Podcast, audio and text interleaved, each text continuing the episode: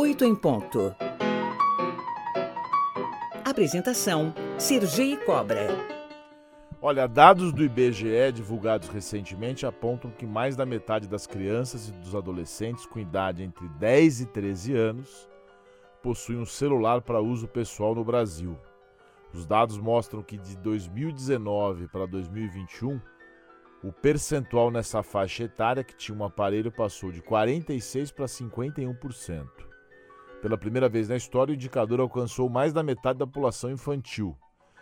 Nós vamos conversar agora com a pedagoga Graziela Mier Pérez Lopes, diretora-geral das escolas Lumiar. Bom dia, Graziela. Obrigado por nos atender. Bom dia, Sergei. Um prazer estar aqui com vocês novamente.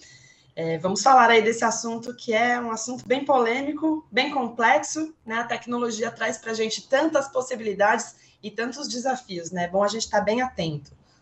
Exato. Como, é, como, de modo geral, como conciliar a necessidade da criança e do adolescente entrar nessa nova geração tecnológica e, ao mesmo tempo, limitar isso de maneira que não seja prejudici prejudicial à, saúde e à formação deles?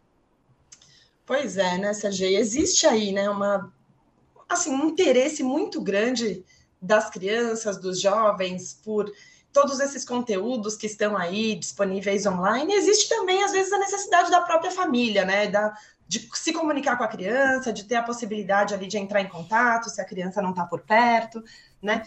E aí a gente tem um, um desafio enorme, porque o conteúdo que está ali disponível nem sempre é adequado àquela criança, né? Ou aquele jovem.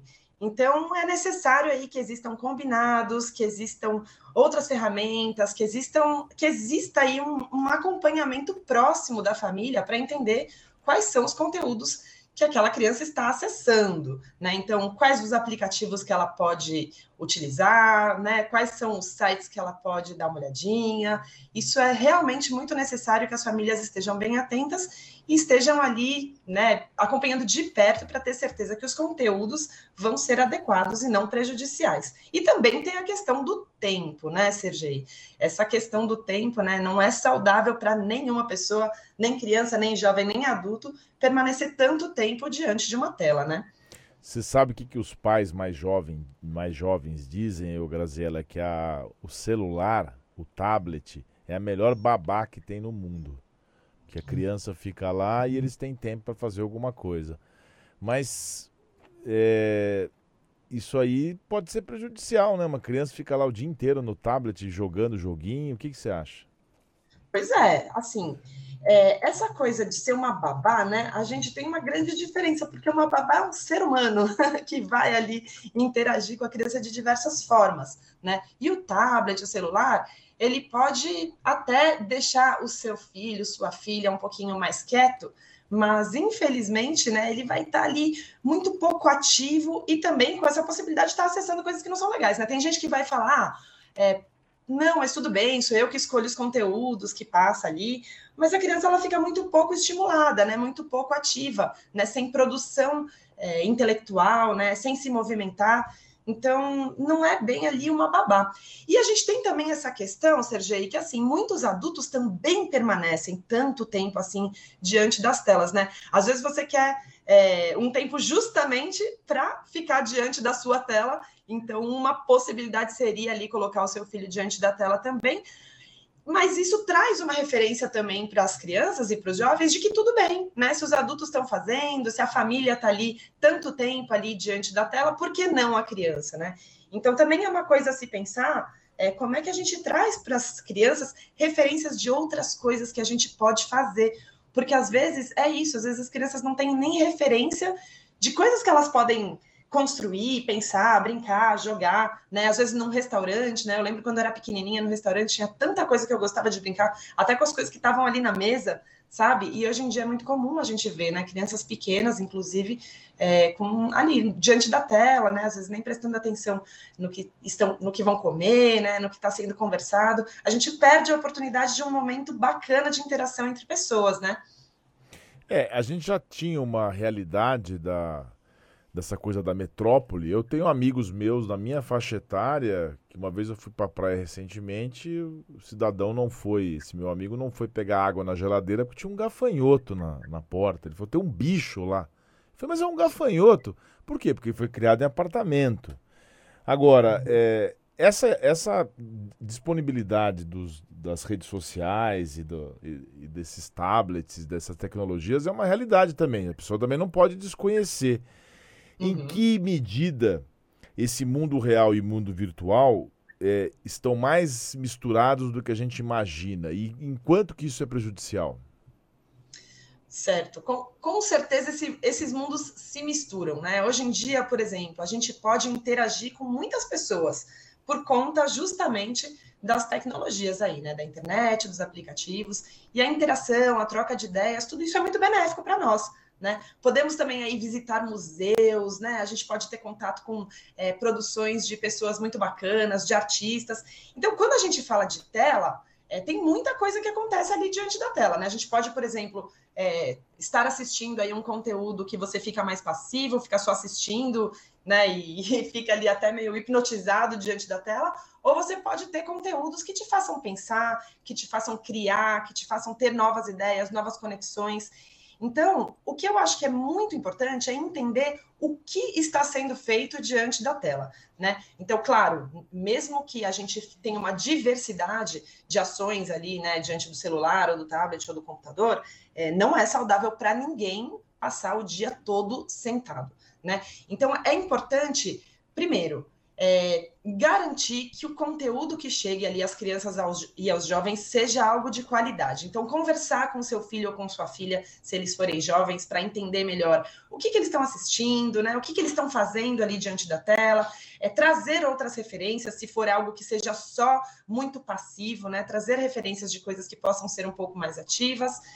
E aí também garantir que, esse, que também se faça outras coisas, como você disse, né? É importante a gente conhecer esse mundo, esse mundo traz possibilidades interessantes para crianças, para jovens, para adultos, mas é, também é importante que a gente faça outras coisas, que a gente tenha interações na vida real também, né? Aqui, não que não seja a vida real, mas na vida é, material, né? Na vida mais concreta aqui, é, né, se relacionando com pessoas ao vivo, né, indo também a museus, se exercitando, mexendo as pernas, os braços. Enfim, é importante a gente equilibrar e ter uma diversidade para que a gente possa aí, né, deixar o nosso cérebro ativo, para que a gente possa né, ter o nosso corpinho saudável e para que a gente possa né, crescer de uma forma é, que seja benéfica aí para nós, né?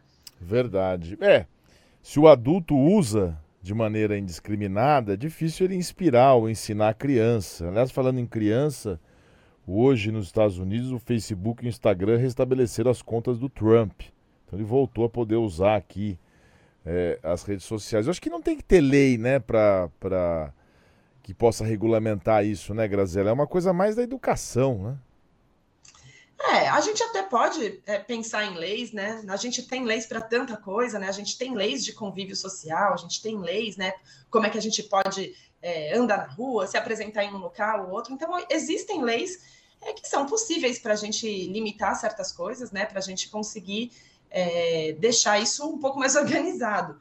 Mas a educação ela é fundamental, porque, né, como a gente vê no mundo, sempre tem é, coisas que não são bem dentro da lei, e sempre a gente tem que pensar também nessa, nessa questão da faixa etária, do que faz bem para a gente, do que não faz, né? Então, a educação, né, para que essa criança, esse jovem, construa essa autonomia, ou seja, né, que possa ir adquirindo liberdade para é, se relacionar com o mundo de uma forma responsável, ela é essencial. Né? É muito importante isso, né? As pessoas às vezes confundem um pouco essa coisa da responsabilidade, né? Será que eu posso deixar livre? Será que eu não posso? É muito importante compreender o nível de responsabilidade que tem aí cada criança, cada jovem, cada pessoa, para a gente poder dar essa liberdade, né? Isso seria se relacionar justamente com autonomia, né? Lá na Lumiar, acho que esse é um dos pilares é uma das coisas que a gente presta mais atenção, como é que a gente ajuda os nossos estudantes a construírem essa autonomia.